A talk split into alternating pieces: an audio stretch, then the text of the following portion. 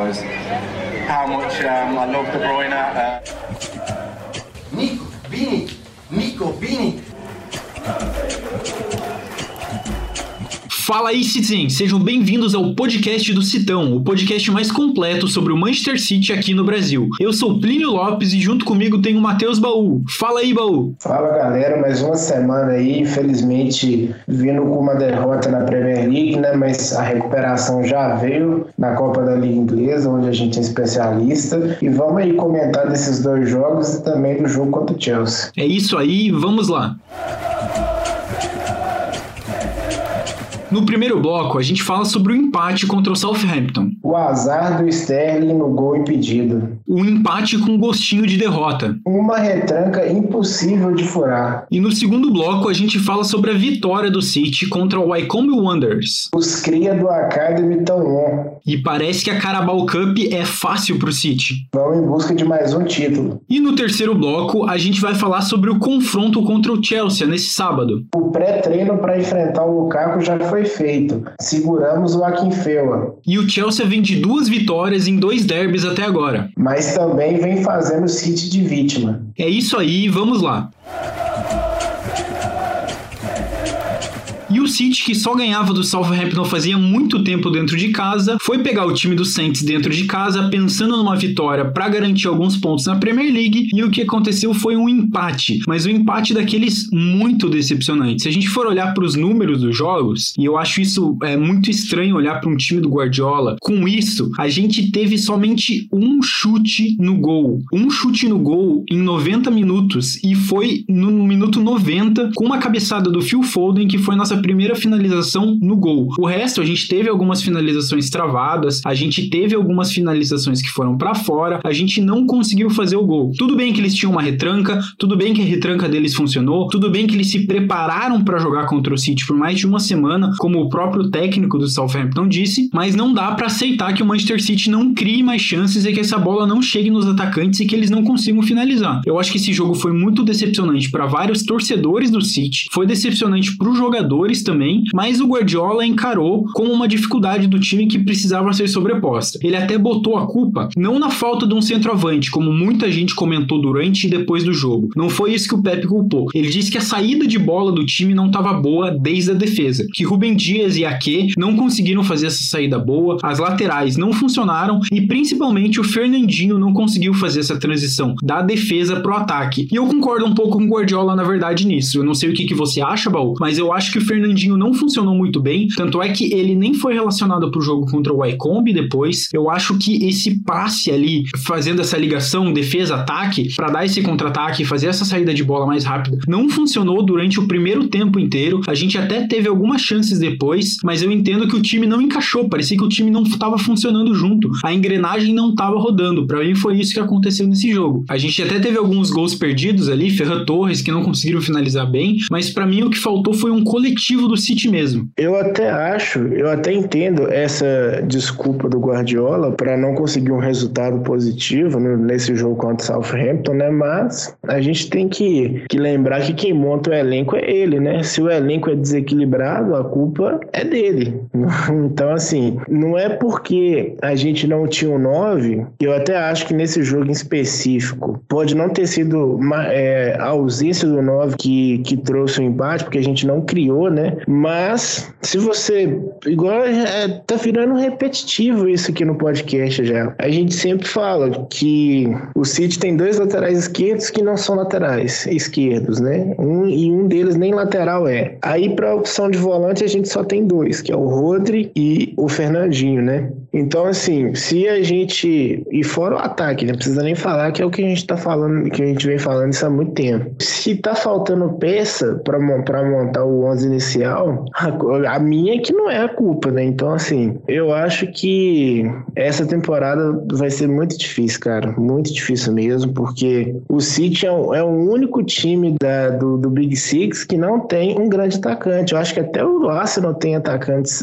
melhores que o nosso, assim, de, de área, né? No caso, o Aubameyang e tudo mais. Eu, esse jogo foi realmente foi muito, muito chato, assim, de... Na verdade, foi, foi foi um jogo, para quem não torce, foi um jogo muito bom, foi um jogo muito disputado, competitivo e tudo mais. O Saints foi perfeito ali na, na proposta de jogo dele, mas pra gente foi um jogo irritante, porque a gente não conseguia finalizar, a gente não conseguia chegar. E claramente havia um buraco ali no meio-campo, né? Que foi preenchido não por um jogador nosso, mas por um jogador deles, que foi o Oriol Romeu, que acabou sendo eleito até o melhor jogador, do, melhor jogador da partida. Então, assim, o City conseguiu ressuscitar o Oriol Romeu, né? Então, isso aí já dá pra ver como é que foi o jogo, o nível do jogo pro City, né? E, e a tônica da, de, dos próximos jogos, assim, contra times menores, é ser isso, cara. Vai ser essa, esse sofrimento aí. Se o time fechar e a gente não tiver num dia de criatividade, vai, vai ser sofrimento. A nossa sorte é que os times mais fortes, eles vão sair para jogo, né? O Chelsea, o United, com exceção do Tottenham, todos eles buscam o jogo. Então, o City vai ter espaço para poder trabalhar ali com, com os pontas e tudo mais. Então, vamos ver como é que vai ser aí, que a sequência vai ser foda, mas o que eu tenho para falar desse jogo é isso aí. Eu queria só levantar um outro ponto que a gente podia ter perdido esse jogo muito facilmente e ter acabado com o Walker expulso. A gente até comentou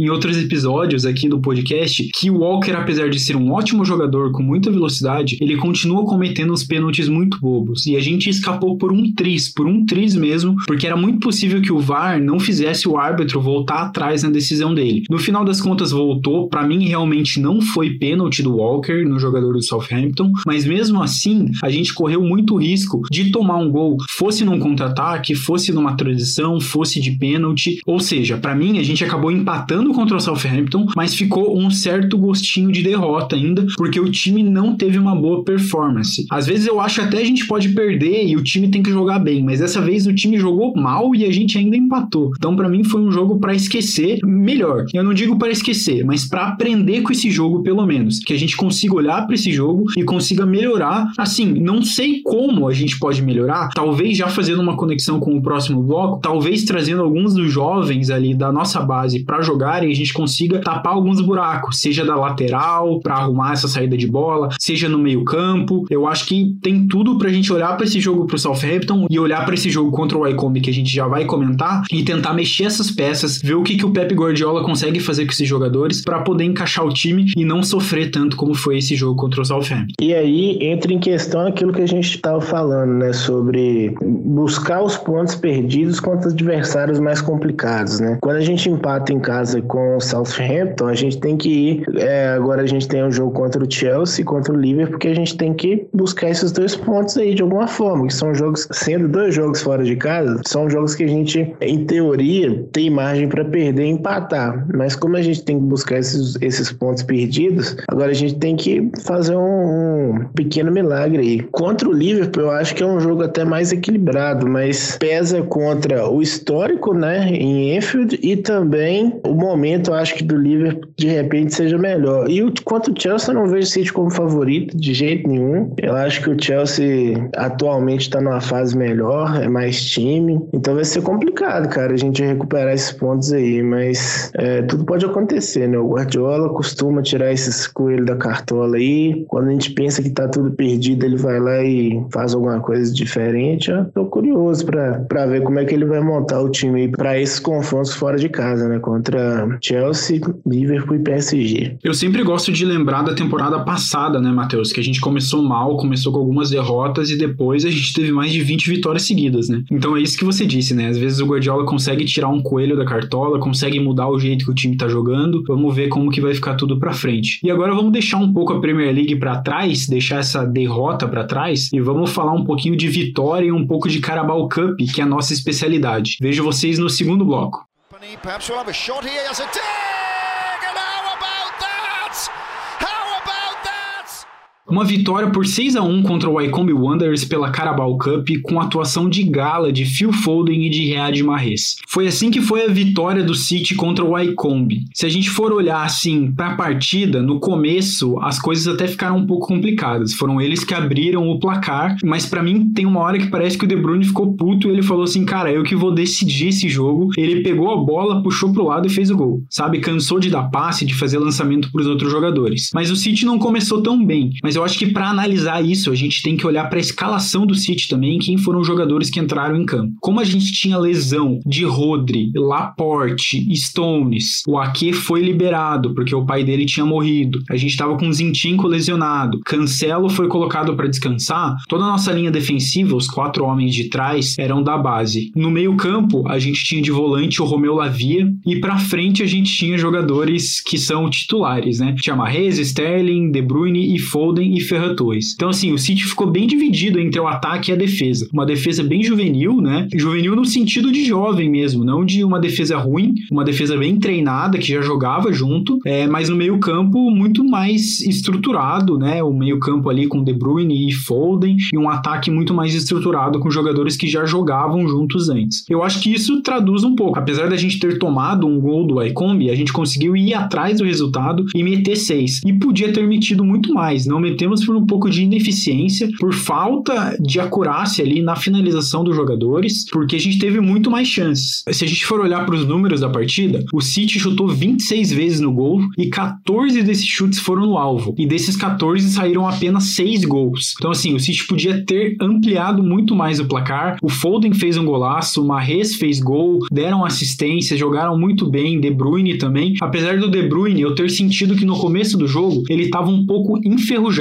Ele estava errando alguns passes e tal. Eu acho que é, foi importante. Muitas pessoas até reclamaram: ah, por que, que o De Bruyne jogou até o final? Por que, que o Foden jogou até o final? Cara, eles estavam sem ritmo de jogo nenhum. Eles ficaram parados por um tempo. Então acho interessante que essa partida serviu para dar ritmo para eles, porque do começo até o final teve uma evolução muito grande dos dois que conseguiram ir bem no jogo. Para mim, uma vitória que era obrigação do City, mas é bom de ver o time jogando bem e de ver os garotos da base jogando juntos também. Eu faria um destaque aqui. É, para mim, o Foden foi o melhor da partida, mas eu faria um destaque pro Romeu Lavia, que para mim já tá pronto para jogar no time principal. Não tem por que jogar no sub-23 ainda. Pode colocar ele no time principal, que ele vai conseguir segurar o bucho sim, porque ele tem físico, tem altura, tem visão de jogo e tem habilidade. É até difícil, Plínio, analisar um, um jogo assim, porque tem um, um, desequilíbrio técnico muito grande, né, entre os jogadores do City e os jogadores do Icombi. Então, assim, é, mas de positivo, eu acho que a gente tira a questão da zaga, né? Eu acho que foi escolha inteligente do Guardiola, de, de jogar com jogadores que já estão acostumados a jogar junto, que eu acho que o sistema defensivo tem muito disso de entrosamento, né? Então, eu acho que foi uma escolha acertada. O que eu reparei nesse jogo é que o City finalizou muito de fora da área e é uma coisa que não vinha acontecendo em outros jogos, assim, nos próprios jogos da Premier League, sabe? Porque eu acho que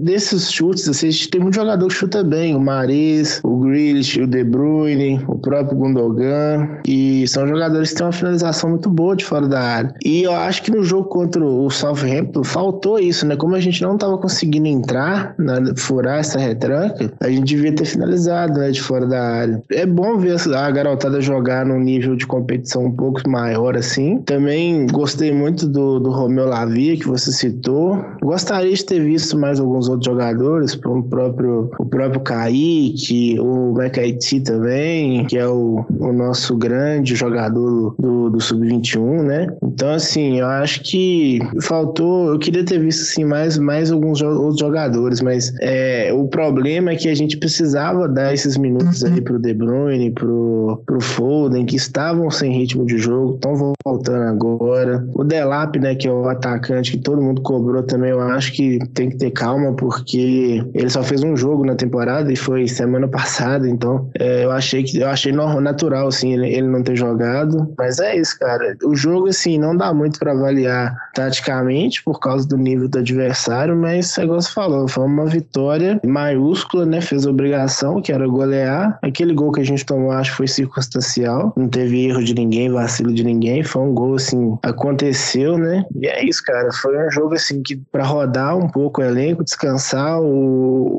os jogadores titulares, dar uma moral para os jogadores da base. E aí os titulares que jogaram também, dando uma goleada dessa, já, já vira a chave desse jogo aí. E vamos que vamos para cima do Chelsea agora. É, você comentou um pouquinho do Delap, só para quem não sabe, o Delap pegou Covid e depois se lesionou. Então ele jogou realmente só esse último jogo agora. Eu acho que ele precisa de um pouco mais minutos, assim, né? Principalmente no Sub-23, pegar ritmo de jogo para poder estrear no time principal. Outra falta que eu senti foi do Edozi, que já tinha jogado alguns amistosos pelo pelo City no começo da temporada, mas acabou ficando no sub-23, não foi jogar com os outros colegas ali no time principal. Marcou até um gol pelo sub-23, mas acabou perdendo essa oportunidade. Com certeza vão vir outras, porque ele já até jogou, né, esses amistosos. Além do Romeu Lavia, eu queria só citar o nome dos outros jogadores da base que jogaram ali nesse quarteto defensivo, que foi o Egan Riley, que jogou na lateral direita, fez bem a função, não apoiou tanto no ataque, não deu assistência assim no ataque, mas jogou muito bem, fez o papel dele certinho. A gente tem o Burns, que acabou marcando o Akinfel o tempo todo. A gente tem também o Embete, que fez uns lançamentos muito bons, conseguiu se portar bem no jogo, movimentação, conseguiu fechar bem ali. E a gente tem o Wilson Esbran, que é o lateral esquerdo, que para mim jogou muito bem. O primeiro gol do Marres foi assistência dele. Ele fez uma passagem muito inteligente ali no lance do gol. E eu acho que é um garoto pra gente ficar de olho, porque a gente sabe que a gente não tem lateral esquerdo, né? A gente tem improvisados na lateral esquerda. A gente tem o Mendy, que seria o lateral esquerdo que tá preso, nunca mais vai jogar pelo City, provavelmente. Então, assim,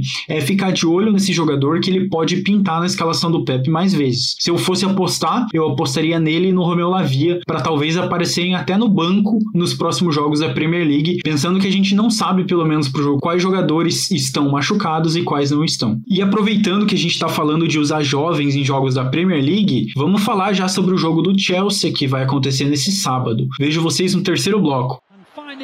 De Bruyne and De Bruyne just puts it into the corner of the net with such ease and comfort and style. His first of the season. Bom, Baú, acho que a mamata agora acabou, né? A gente vai pegar aquela tríade de confrontos que a gente vinha falando desde o começo do podcast, que ia ser muito difícil, que é Chelsea, PSG e Liverpool, todos na sequência e todos fora de casa. Olhando para esse último confronto contra o Southampton, eu ficava com muito medo de enfrentar o Chelsea. O jogo, o jogo contra o Wycombe deu uma renovada de esperanças, porque a gente conseguiu ver o De Bruyne e o Foden pegando mais ritmo. Mas mesmo assim, eu acho que o Chelsea é o favorito nesse jogo. É claro que eu quero muito que o City vença, eu acho que o City tem time para vencer vencer, sim, tem time, mas a gente tá com desfalques muito importantes. Até agora, a gente não sabe se Stones e Laporte vão jogar, a gente não sabe se o Zinchenko vai se recuperar a tempo, a gente não sabe nem se Gundogan e Rodri vão jogar, porque também estão machucados. Uma pequena atualização aqui. A gente acabou de falar que a gente não sabia se o Stones e o Laporte iam jogar. Bom, agora a gente tem certeza. Eles não vão jogar. Acabou de sair uma notícia dizendo que eles vão ficar pelo menos duas semanas fora. Então, além do confronto contra o Chelsea, eles vão perder o jogo contra o PSG e o jogo contra o Liverpool. Então, assim, a gente tá com um time cheio de desfalques para enfrentar um Chelsea que já venceu a gente três vezes seguidas na temporada passada, que venceu a gente na final da Champions, que vem embalado nessa Premier League, que teve contratação nova com o Lukaku. Então, assim, eu quero ver o que vai acontecer nesse jogo. É sábado, 8 e meia da manhã, vamos estar tá cedinho assistindo o jogo, mas estou com medo dessa partida. Acho que o Chelsea pode aproveitar, mas é aquilo, tenho que confiar no time, né? Vamos ver o que, que o Guardiola vai conseguir aprontar para cima do Chelsea também, ver se se vai fazer alguma mudança, porque nas últimas partidas contra o Tuchel nada funcionou. Todas essas mudanças que o Guardiola tentou fazer não surtiram efeito. Então, bom, vamos ver. Eu chuto assim que provavelmente a gente vai jogar com os jogadores que foram bem agora. Provavelmente Marres comece jogando, talvez Gabriel Jesus, Ferran Torres, Grealish com certeza vai ter o seu espaço reservado, De Bruyne provavelmente vai começar jogando, temos o Foden. Tô com uma dúvida ali no meio-campo, quem é que vai jogar? A gente vai jogar com volante volante, talvez vai jogar sem volante, igual na final da Champions. Vamos ver se o Romeu Lavia vai estar tá no banco. Eu acredito que sim, se o Rodri não voltar. Fernandinho não apareceu em nenhuma lista desse jogo contra o Wycombe, nem na lista dos dispensados e nem na lista dos machucados, apesar do Davi, o filho dele, tá lá no estádio, o que me soou um pouco estranho, porque se o Fernandinho tivesse recebido folga, ele ou no estádio ali com o filho, ou ele ia ficar em casa com o filho, e nenhuma dessas duas coisas aconteceram. Então tô com um pouco de medo para ver o que que, que vai acontecer ali na posição de volante, no meio-campo, se Bernardo volta, e na defesa também, se vai ser Dias e Aki, se Aki já vai ter voltado, se vai ser Dias e algum improvisado, não sei, tô bem receoso para saber qual vai ser a escalação, mas espero que o City vai bem, pelo menos que a gente garanta um empate e vá em busca da vitória, porque é assim que o City sempre joga, joga no ataque e joga buscando essa vitória. É um jogo muito difícil de prever o que vai acontecer pro lado do City, sim, porque a gente não sabe nem quem tá disponível para jogar, né? Se for, eu aposto que se a gente for jogar sem, sem volante, né? Igual foi na final da Champions, mas dessa vez por falta de opção, porque os jogadores estão lesionados, eu acho que ele não, o Guardiola não vai ter a coragem de colocar o Romeu Lavia num jogo desse tamanho. Eu acho que a tendência é que o Mares jogue pela ponta e o Gabriel Jesus jogue de falso 9, mas daquele jeito,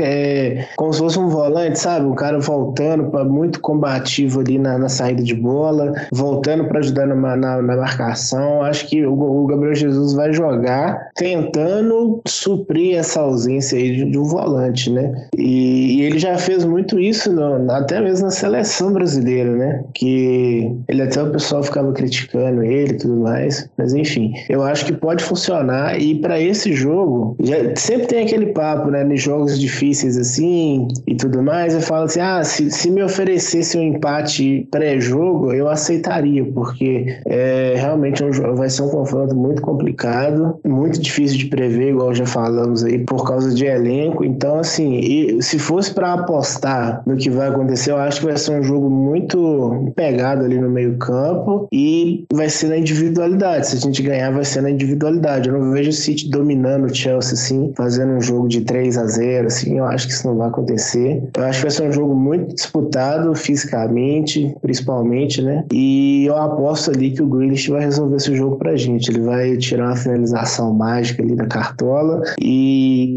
vai ser um jogo de poucos gols, assim, na minha opinião. 1x0, gol do Grealish. Essa é a minha, a minha aposta aí pro jogo contra o Chelsea. É, se eu pudesse apostar em um jogador para decidir também, eu iria no Grealish. Acho que ele consegue tirar esses golzinhos do nada, assim. Ele tem uma finalização muito boa, faz muito golaço. Mas eu imagino que o De Bruyne também vá com uma sede maior nesse jogo, porque ele não conseguiu jogar contra o Chelsea na final da Champions, né? Foi, infelizmente, ele teve uma fratura ali numa entrada do Rudiger, precisou sair de campo, chorou muito até nessa saída. Eu acho que ele vai com uma sede a mais, até porque ele já foi jogador do Chelsea, né? Ele já foi rejeitado pelo Chelsea, foi parar no Wolfsburg e depois veio voltar aqui pro City. Então eu tô confiante também numa lei do ex, né? Sempre é bom pensar nisso, sempre é bom lembrar que a lei do ex existe aí para beneficiar a gente também, e não só para punir. Outro medo que eu tenho, você falou um pouquinho desse jogo físico, é como a gente vai conseguir marcar o Lukaku, porque a gente tem o Rubem Dias, que é um ótimo zagueiro, mas eu não vejo ele com esse poder de arranque de corrida que o Lukaku tem também, e esse domínio completo no corpo, assim, nesse jogo de corpo. Então eu quero ver quem que vai ser o parceiro dele na zaga para conseguir segurar o Lukaku, conseguir segurar essas viradas, e a gente vai precisar também de um meio-campo que consiga ajudar nessa marcação. Você falou que acha que o Pepe não vai colocar muito o Romeu Lavia, porque é um jogo muito importante. Eu também acho que talvez não comece, mas depende muito de quais vão ser os jogadores que a gente tem ali. Eu não sei se ele vai repetir a escalação da final da Champions e jogar sem um volante. Eu acho difícil que ele faça isso de novo, porque ele viu que não funcionou. Mas não sei, né? Dá para esperar tudo da cabeça do Pepe Guardiola. Eu também aposto num jogo de placar magro. Eu acho que 1 a 0 2 a 1 no máximo, assim. 1 a 1 alguma coisa assim. Eu vou apostar no 1 a 0 também, mas não vai ser o gol do Grealish, vai ser um gol do De Bruyne. É, espero que seja um jogo bom, pelo menos, para quem vai acordar às 8 e meia da manhã para assistir. E espero uma vitória do City também.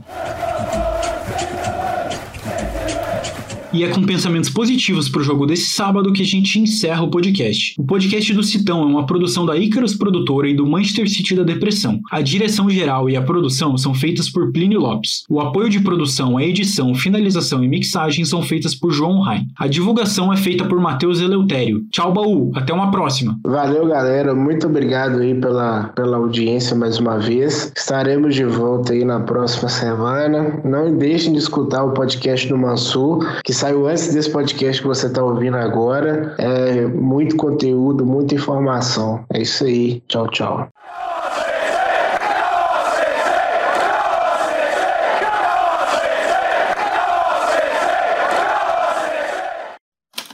Este podcast foi editado por Icarus Produtora, soluções em audiovisual.